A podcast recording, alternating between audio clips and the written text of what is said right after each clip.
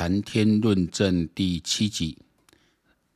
大家好，我是谈天。那么今天是我们谈天论证的第七集。现在时间是二零二二年的三月十八号的深夜，哦，已经快十十九号的凌晨了。嗯、呃，今天当然我们还是要先讲这个国际瞩目的焦点，就是这次的乌克兰战争哦，俄乌战争。那也因为这次的战争，我想之后这个会是我们会去持续关注的，因为就是说，不仅世界局势啊会有蛮大的改变，那另外一个呃，以乌克兰为镜啊，所以我们在台湾自己该怎么做，我觉得那种轮廓越来越清楚。那我在前几集也特别讲过，我想蔡英文政府，呃，我一直觉得蔡英文政府算是。呃，从陈水扁时代到现在，他算集大成了。他就是把一些前面总统不敢做的事，哦，他有这个谁，就这个趁着这个事，哦，把它做出来。那比如说他在第一任的时候，哦，针对公务员的这个哦军公教退休的那个年金改革，因为我工作的关系哈，所以我我我就是跟着军公教的绑得很深哦，那也也有在一些群组，后来就退了。天天的这种各种的羞辱、侮辱的这种啊话在骂，到现在也是。但是我就是说，上前阵子放假，跟以前一些呃部队老长官啊，或一些学长啊，这些聊一聊，说发现大家有些这两年的呃整个的局势的改变，确实很多头脑清楚的人哦，确实他也在慢慢的去调整自己的一些想法。嗯，对。蔡英文政府或者对民党政府，特别在这两年的防疫表现，哦，有给予比较高的评价。这一点可以从看出说，哦，国民党整个声势在下坠。你刚看郑丽文，呃，前几天对陈时中这样子的一个攻击哦，我说你作为在野党的国会议员，你当然你要去监督政府，这个就没有错哦，这个绝对不会有有错，没有没有问题的哦。但是你用那一种，呃，真的就是在消费。哦，这些因为疫情过世，其实台湾死八百人来讲，我们不能说八百人没什么，八百人当然是很多人命，可是一个一个瘟疫啊，一个一个一个一个这样的一个人类让人全球人类这样措手不及的一个重大的这种流行病哦进来，台湾的灾情已经控制得非常的低了，哦，台湾政府的各种防疫表现，这那个讲啊，这讲刚先追去啊。哦，我我们不，即使不要说引以为傲，因为毕竟还是有八百条人命绑在里面，但是我们不能说拿这个来攻击自己的政府的这种防疫表现。你一般民众也也不会认同你嘛。哦，这是我觉得他整个策略，但他们也觉得他们也心急的，因为确实这两年多哦，那呃蔡英政府从他第二任上任哦，他以蛮高的选票哦，那当然这个选票会发生，但是因为当时世世界局势改变，川普开始哦掀起了这个中美的贸易战，然后让啊等于也逼着台湾往美国去站队，然后也让他们愿意改善台湾的关系，一在外交上一节一节往上升哦。那这个问题是是川普造成的没有啊？这是你你习近平你自己想要出来干掉老大自己。自己老二不想当，想要当老大嘛？啊你，你做那么久，动作那么多哦，在在你说用孔子学院啊这些做各种渗透啊，然后去窃取人家这种各种的这种军事机密也好啦，或是这种商业机密去去去抢人家这种制裁制裁权的东西，这个都是恶行恶状啊！这是你敢给做得来，是你把这个事走成到这样子，让。我在设逃为台湾这边讲，让蔡英文能够趁势而起。哦，这个是你你你习近平自己做出来。就像我前几集在讲说，大家现在又有因果关系，要把它调整，说啊，普丁是被美国逼急。这个全世界大概就俄罗斯跟中国人啊一些意见人会这样去想。我大部分中国人脑子清楚，自己心里也知道不是这样子嘛，对不对？你中国跟乌克兰也很好嘞，乌克兰跟台湾关系并不好，乌克兰是非常挺中国的。因为他知道他他希望在经济上去改善嘛，然后他一定要靠靠中国这里嘛，中国现在就是一个大市场，对，所以他在“一带一路”上他也是非常的支持。所以他跟台湾的关系是外交关系其实并不好的，他是往中国靠。可你看这次战争战事一来，台湾是台派的人特别的去支持乌克兰政府，所以公这这因果关系要搞清清楚，怎么会是美国来逼的普丁非打乌克兰不可？这是看头要凶横，这怎么讲都不顺哦，怎么讲我们怎么怎么听都不对。那你看这几天，呃，这这泽伦斯基他甚至对着欧盟啊、英国议会，然后那昨天前天又在美国的这个呃议会去去做这样的演演讲。你说这个人他厉害就厉害在这里了，哦，他不光是说展现意志，应该本来就做表演的人，表演其实就是一种沟通，哦，表演本身就是一种沟通模式，他善于沟通的人。可是，even 他有这些技巧，好了，你要怎么去说服人？那还是要靠你肚子里的东西嘛，你的意志嘛，还有你肚子是不是能去学问嘛？哦，不管是他的这些讲演讲这些稿子是在幕僚帮他做还是怎么样，哦，至少他都打动到人心。这不是一个阿阿猫阿狗了，什么什么，喜欢用个喜剧演员把人家贬得很低，喜剧演员就比较差吗？这还是你自己的那一种，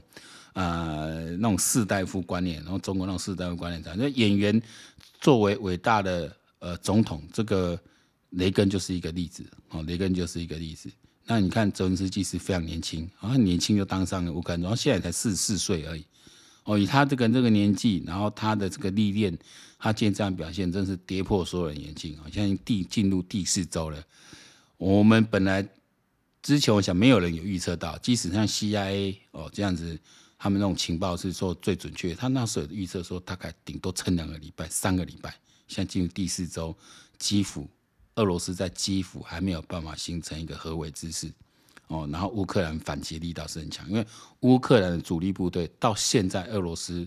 都还找不到他们，就是你你是没有办法找到乌克兰的主力部队去跟他做决战，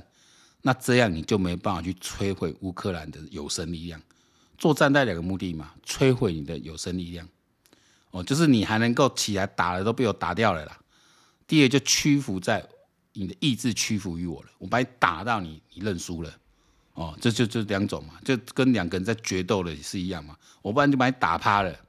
要不然就打到你认输了，你意志已经涣散了，没办法打，哦，所以他一直在之前俄罗斯有一些心理战哦，想要去，但是你在资讯这一块已经完全输给乌克兰，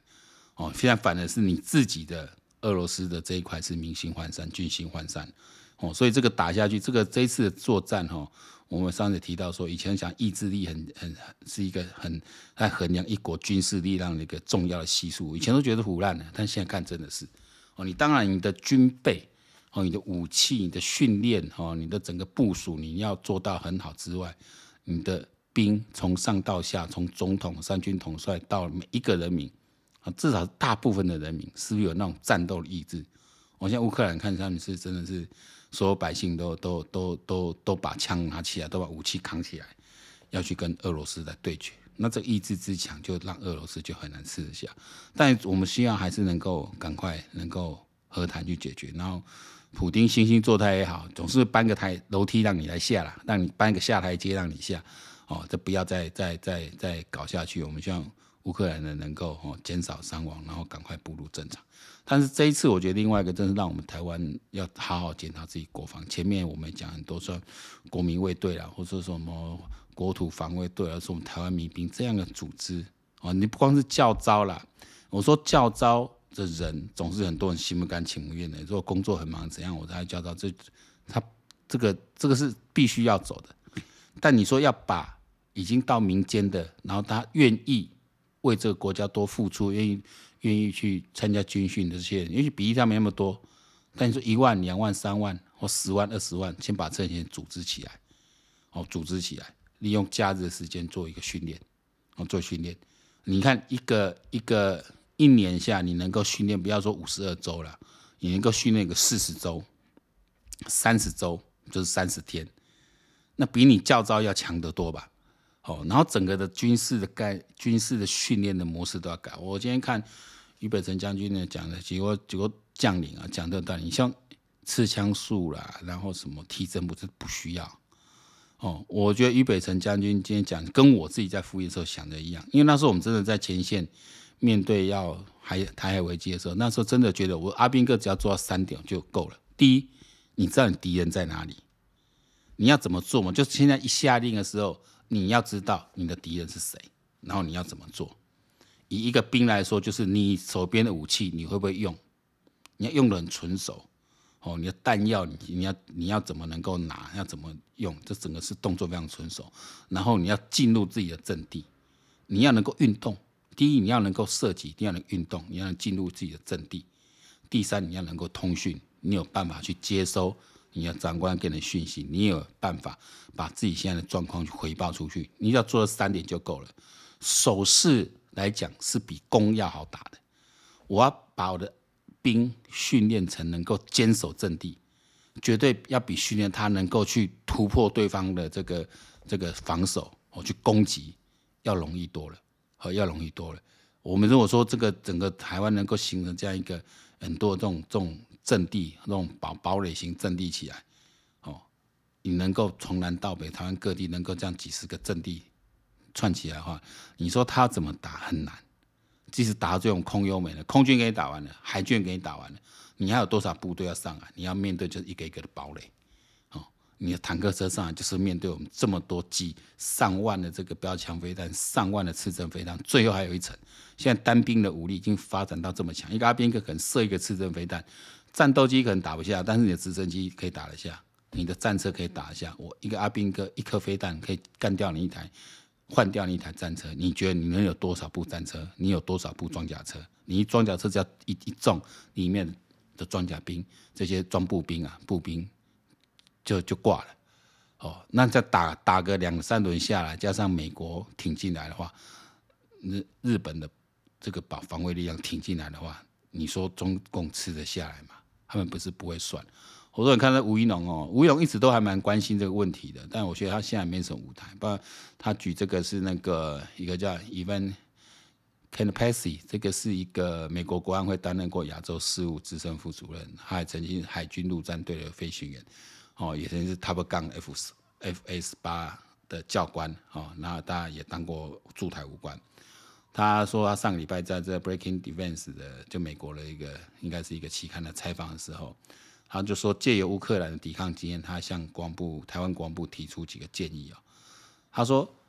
重要是最重要的是，你说刚我们前面讲，你要大量建立这种托式飞弹、标枪飞弹、刺针飞弹啊、可携式防空飞弹，在全台各地。这特别是沿岸的这个据点，堡垒型据点啊，建建立起来。以前我们海防是兵而已，现在如果说把这个飞弹就部署在我们的沿岸哦，而且是一个隐秘据点，你你它第一波火力你也顶得住，等它上来的时候就可以反击，那很难攻啦，这真这个刺猬化。第二个就是你对我们的这个整个兵力部署，不用我们现在维持了两个，以前是两个陆战队两个师嘛，现在是两个旅，你这陆战队还花了蛮多钱在训练，有意义吗？其实没什么意义，我觉得陆战队你应该是变成你的海军陆战队，或是我们的空降，以前是空降旅嘛，哦，现在还是空降旅。你的空降旅跟陆战队其实都算在我们的部队，都属于比较能打的，哦，算是比较好的部队，特种部队或是精英的部队。呃，你花也要花蛮多的训练，然后又把比较优质的这个这个人力投在这里，这是没有必要了，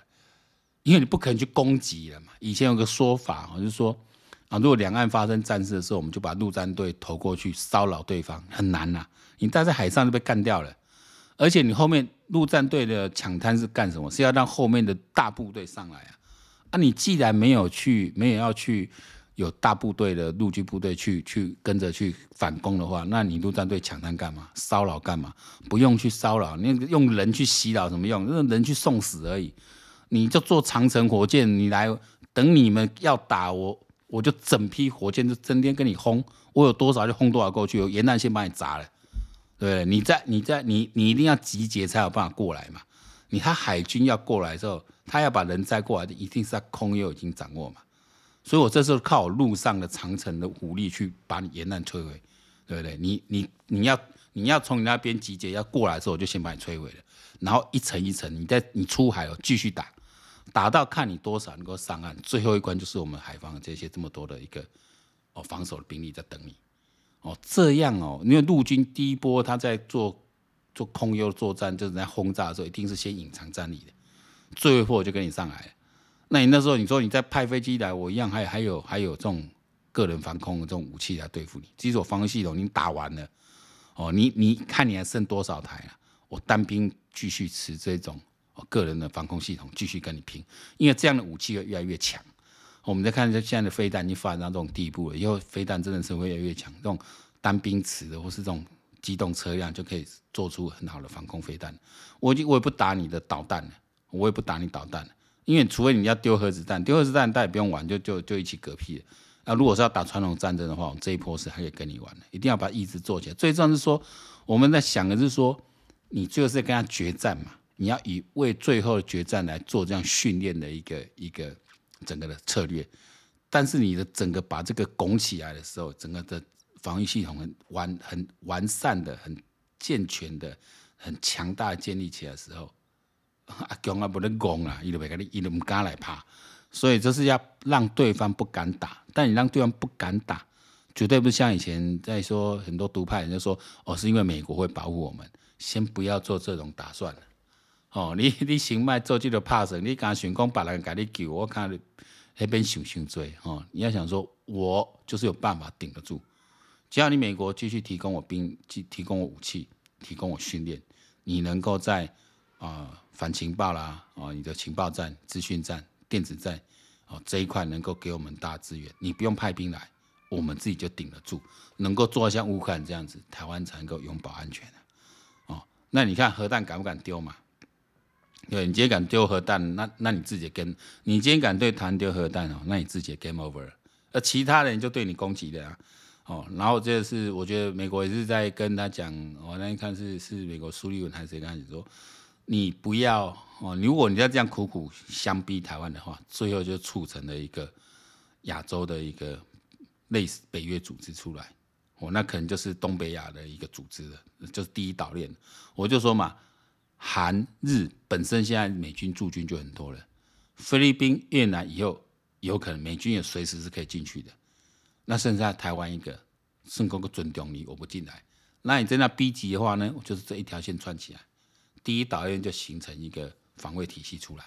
哦，变成一个我们那个东太平洋的一个一个防卫组织。那是北大西洋嘛，我们就东太平洋，哦，EPTO，对不对？这有可能呢，啊，因为对。日韩来说，他们是要没有核子武力的人呢、我们都需要美国这个核子保护伞。如果再往南再连到澳洲，从澳洲、印尼、菲律宾，然后中南半岛的越南，好这边一直到东北亚，韩日韩加上台湾，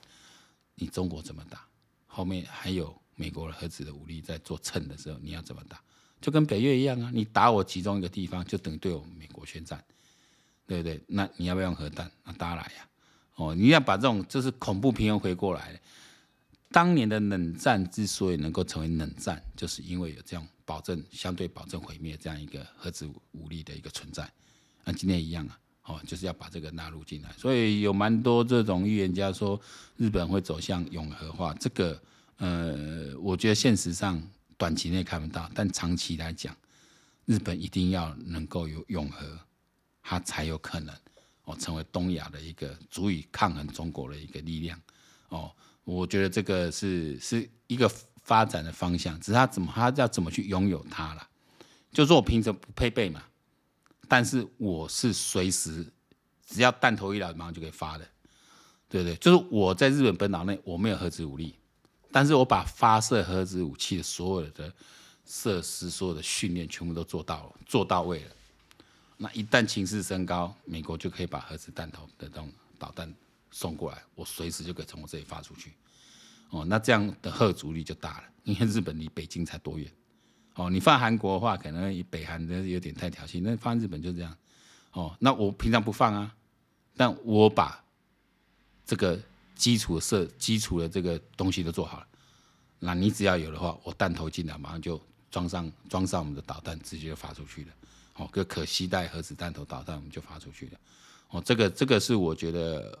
为了未来在呃一个新冷战的一个架构下是有可能去实现。回过头来就是说，台湾的这边真的要改了很多东西，我觉得国防部真的动得太慢了。你现在维持陆战队干嘛？你不肯把人投过去嘛？你也不可能去做空降啊！你不可能去对那时候想说，我可以对敌后去进行空降骚扰，不扣你那叫送死，那不叫骚扰。哦，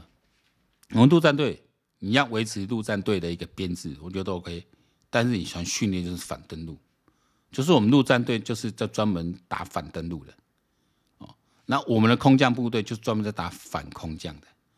因为你要你要反空降，你当然要熟悉空降部队的战术啊。你要反登陆，你当然要非常熟悉海军陆战队的战术啊。特别海军陆战队哈，包括美国，他们现在都对海军陆战队要做很大修正，因为以现在在，因为现在武器太强，你要把人哦用船，然后送从用抢滩的上岸方式去哦，风险都太高太高了，就那个那个效率已经很低了，不需要哦，真的不需要这么做。现在快速打击部队已经飞机送到一个比较邻近的国家，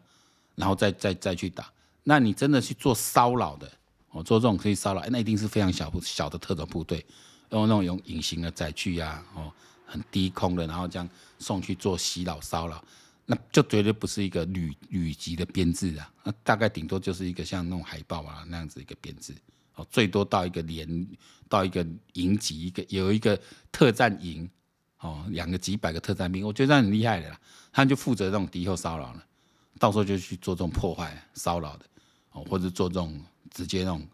做那种类似斩首的这样一个特特别任务了，哦，这样编制才对。所以我觉得这个整个都要改，要大刀阔斧的改，哦，大刀阔斧。所以你说，你说中华民国这个国王这些军人里面都都都很烂吗？都像吴思吴思怀这种没有啊？像于北辰这种也有啊？哦，像几个这种推将那种优秀也有啊？那这种专业的哦，那是还是有哦。这个对国家有信心，那要赶快改。哦，如果现在的国防部长。是属于那种比较传统，比较改不动，因为军人的训练就是以服从命令嘛，所以他军人是没办法主动去做什么大刀阔斧的改革，特别里面有阶级制啊、学长学弟制啊这一种，它应该是一个封闭系统，很难去改革，所以最好就找一个非军系出身的国防部长哦，好好彻底来来改革哦，然后让美国一些像像我们今天今天看吴勇介绍这个这个。啊 Kenneth Percy 这样这样的一个对台湾也非常了解，那本身也是非常的经验的这种将领啊，来协助台湾做改革，这个才有机会哦，这个才有机会，因为我们一定要嘛，一定就是未来台湾要生存下来，就是要像能做到像乌克兰这样子才有机会，好才有机会。那另外提到就是说，刚才一开始我们提到就是说，泽连斯基的一个呃演讲哦，然后触动了这个，然后我们昨天也提到，我们前天也提到说。那呃，有三个欧盟国家，这是波兰、捷克跟斯洛伐尼亚，他们的元首一不畏不畏这个危险，然后到基辅去跟泽连斯基见面啊。那这个对士气的提升非常高，这几位元首真的很佩服。所以说，他们都是民主国家，是选出来元首。你看这样的一个哦，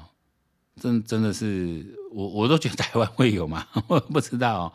那今天也提到，你说像我看这个这个石板鱼，我提到这个。呃，当做波兰的一个惨案啦，就是卡廷森林的事件哈，这个事件，然后就是，所以波兰对这个苏联，对当时苏联、俄罗斯是痛恨哦，所以说当初的整个的苏联垮台的整个效应，那时候我们还小，那印象，就从波兰开始，波兰公运，特别当波兰公运领袖，我记得叫华勒沙，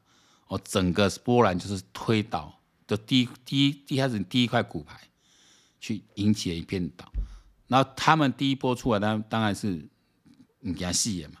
但你说为什么波兰能这么敢？然后因为主要是跟着梁子结太深了，这就是卡廷森林事件。就是说，在一九三九年的时候，那那那时候纳粹德国用闪电战的方式方式攻入波兰，那这时候呢，原本跟波兰签的这个和平协定的苏联，他突然宣布这个合合约无效。他赶快也攻入波兰去抢一块，然后呢，因为波兰也蛮大的嘛，他攻入波兰之后呢，掳走了两万两千名的波兰的军官啊、官员啊、学者、工程这些，这是社会精英，然后把这些人呢全部送到苏联境内卡廷森林，全部杀害。哦，这就是卡廷惨案。那这是屠杀是有预谋的，因为史达林就想说，透过屠杀社会精英的方式来削减波兰国力。刚才想到什么？里里巴苏亚的西亚内，而我要控制你这社会的时候，我要削弱你的反抗能力的时候，我就是把你的精英、韬狼啊、精英啊，哦，全部都都拿来砍，就就去就就就去杀这个最有效。所以说波兰为什么这么恨？我说两子结下，你看一次他们很杀，那你这次也是俄罗斯已经杀了乌克兰，那是无辜的，被杀多少？几千人，我想跑不掉；上千人、几千人跑不掉，然后几百万人，因为你这样流离失所，哦，你这样子去去蹂躏人家，真是蹂躏人家。你说这个梁子结了深了，以后为什么和平日子好过吗？哦，你有办法臣服吗？我说我这些毒夫、这些独裁者。真的是哦，让人感到痛心也是心悸啦。但我说这个就是回到我们谈天的这一道，我们谈天道这一道，我觉得这个就是一个因果的视线呐。好，因为毕竟你要讲的话，好，如果我们现在回到一个玄学层次来看的问题啊，一切其实就是一个呃，你说尽是虚妄嘛，一切都是一个呈现的，都是一个呃幻象，让我们透过这个幻象去看到。一个因果哦，一个天理的一个存在，然后你怎么样去呃站到善良的一边、道德一边？所以，我这是一个人性的磨练哦。我有时看到身边有些人还是还 跟着中国俄罗斯口径在走，就很悲哀哦，很悲哀。你看你这个还有什么叶玉兰，我看那种台湾的悲哀，就是说，这样人品这么差的一个，居然可以在什么警察大学当教授，还可以当不分区立委。吴斯怀这种毫无品德可言，这种是这种这种这种内心之扭曲哦的人哦，可以掌握到这么国家权力，然后吃香喝辣这么多，这是一个社会的一个结构了出了问题，一个悲哀，一个悲哀。也因为有这样一个现象，所以我们的天理就许就会视线用乌克兰的这一场战役视线出一个真理出来，让我们看到说你要该往哪一方面走。这绝对是正邪的对立。有人说啊，这国际政治哦，这个是那种黑白，不是那种黑白哦，这样可以一刀切的，当然是如此，很难切，不是切不开，是很难切哦，很难切。因为这个善，在这个人世间啊，俗世间，我觉得没有纯善哦，但是有纯恶，就善的人也有一些小恶，但恶的人当中当然有些小善，但是善之小啊。跟他恶相起来已经是微不足道，所以我们可以说他是纯恶。你说普丁这个人是纯恶，他干过什么好事？他干过什么好事？对不对？是纯恶。那你说再往前推，那斯大林那些，不是跟个个都是刽子手，个个都是刽子手。哦，那这个我们就是，我说这种视线呐，就是我们在观察这些，在讨论这些，我们深度的去分析这些，其实最后还是要理出一个价值观出来。我们要站在哪一边？千万不要站错边。好，今天我们的谈天论证就第七集就先到这里。这个《华灯初上》第三部上映了，赶快来追剧。下次见。那我们祝福乌克兰的人民赶快恢复你们的自由，加油！